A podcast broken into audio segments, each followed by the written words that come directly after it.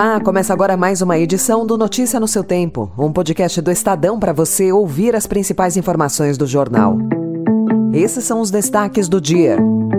Cooperativa de crédito avança e já vira alternativa a banco. Família Barbalho tem 20 integrantes ocupando cargos públicos no Pará. E Vila Mariana e Ipanema puxam os preços dos aluguéis em São Paulo e no Rio de Janeiro. Hoje é segunda-feira, 4 de setembro de 2023. Estadão apresenta Notícia no seu tempo.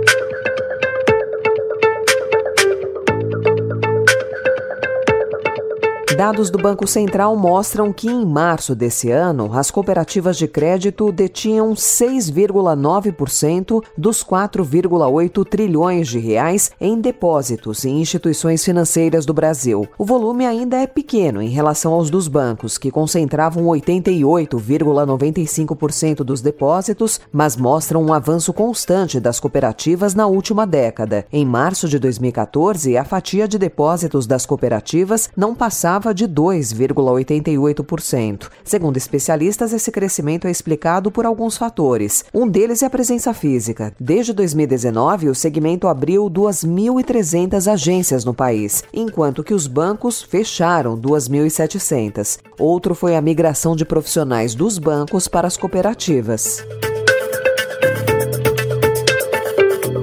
A equipe econômica previu o fim da isenção do imposto de importação para as compras online internacionais até 50 dólares no orçamento de 2024, enviado quinta-feira ao Congresso. Segundo o secretário executivo do Ministério da Fazenda, Dário Durigan, foi considerada uma alíquota mínima de 20%, que deve gerar 2,8 bilhões em receitas extras com o fim do benefício. A medida faz parte do esforço arrecadatório do governo, que precisa de 168 bilhões de reais para garantir a meta de déficit zero nas contas públicas em 2024, como define o novo arcabouço fiscal. Para o presidente do Instituto para o Desenvolvimento do Varejo, Jorge Gonçalves Filho, o patamar de 20% está muito aquém do crescimento para se ter uma competição isonômica. Os bancos voltaram a reduzir a projeção para o crescimento do crédito no país neste ano, na comparação com o resultado registrado em 2022. A projeção caiu de 7,8% para 7,6%, de acordo com a Febraban. A revisão para baixo foi causada principalmente pelas operações de novos financiamentos para empresas, tanto no crédito livre quanto no direcionado. Preço nos aluguéis em bairros nobres de São Paulo e do Rio de Janeiro teve aumentos de dois dígitos nos últimos 12 meses encerrados em julho. Na capital fluminense, Ipanema foi o bairro em que os aluguéis mais subiram, 35%. Em São Paulo, na Vila Mariana, o reajuste chegou a 25,7%, segundo dados da FIPZAP+. As duas capitais que têm os mais altos preços de aluguéis de imóveis residenciais do país tiveram um aumento acima da média nacional para o período. Segundo especialistas, com a pandemia, foram dois anos sem reajustes e agora os aluguéis voltaram a ter correções regulares.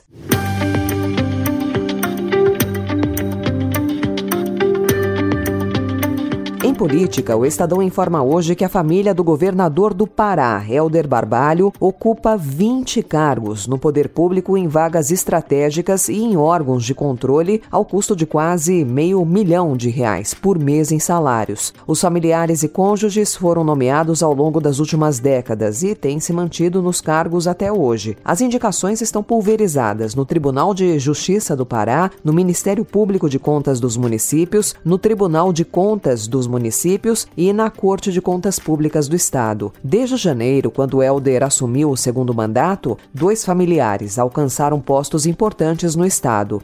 Em março, a própria mulher, a advogada Daniela Lima Barbalho, foi eleita conselheira no Tribunal de Contas do Estado, que é responsável por julgar as finanças do governo do marido dela. Na semana passada, o governador nomeou o primo, Alex Pinheiro Centeno, para um cargo no Tribunal de Justiça do Estado. Helder Barbalho é aliado do presidente Lula. O irmão dele, Jader Filho, é ministro das cidades. O governador cresceu nas bolsas de apostas para ser o candidato a vice da chapa petista em 2026, como revelou a coluna do Estadão.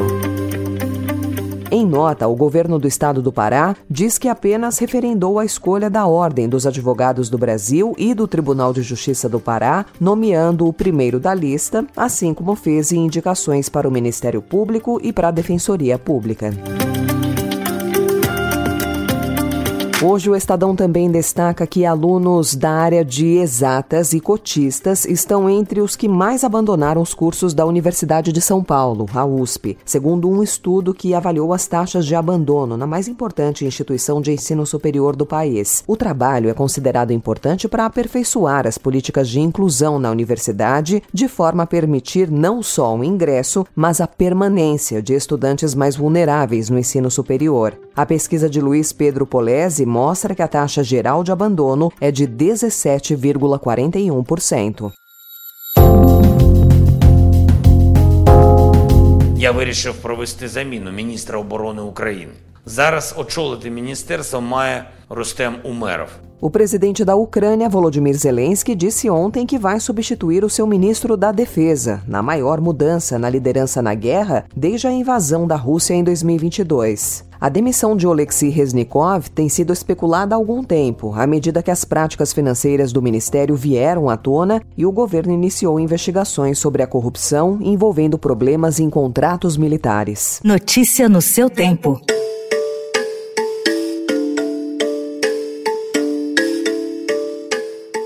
Dia 29 de setembro estará disponível para pré-venda aqui no Brasil pela editora Nova Fronteira o novo livro de Woody Allen, Gravidade Zero. Cronista das trivialidades, ele brilha com um humor leve e perspicaz, sempre recheados de trocadilhos, pitadas de ironia e comentários desvairados. O repórter do Estadão Gabriel Zorzeto conta que ao ler o livro, a sensação é de visualizar um curta-metragem em cada um dos 19 contos reunidos na obra. Vencedor de quatro Oscars, Wood Allen prepara o lançamento de seu quinquagésimo filme, Cup the Chance. Pelas entrevistas mais recentes, a tendência é que o longa seja o último da carreira do cineasta.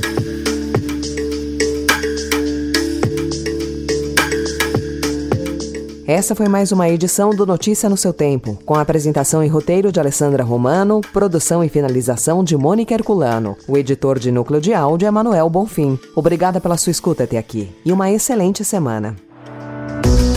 Você ouviu Notícia no seu tempo.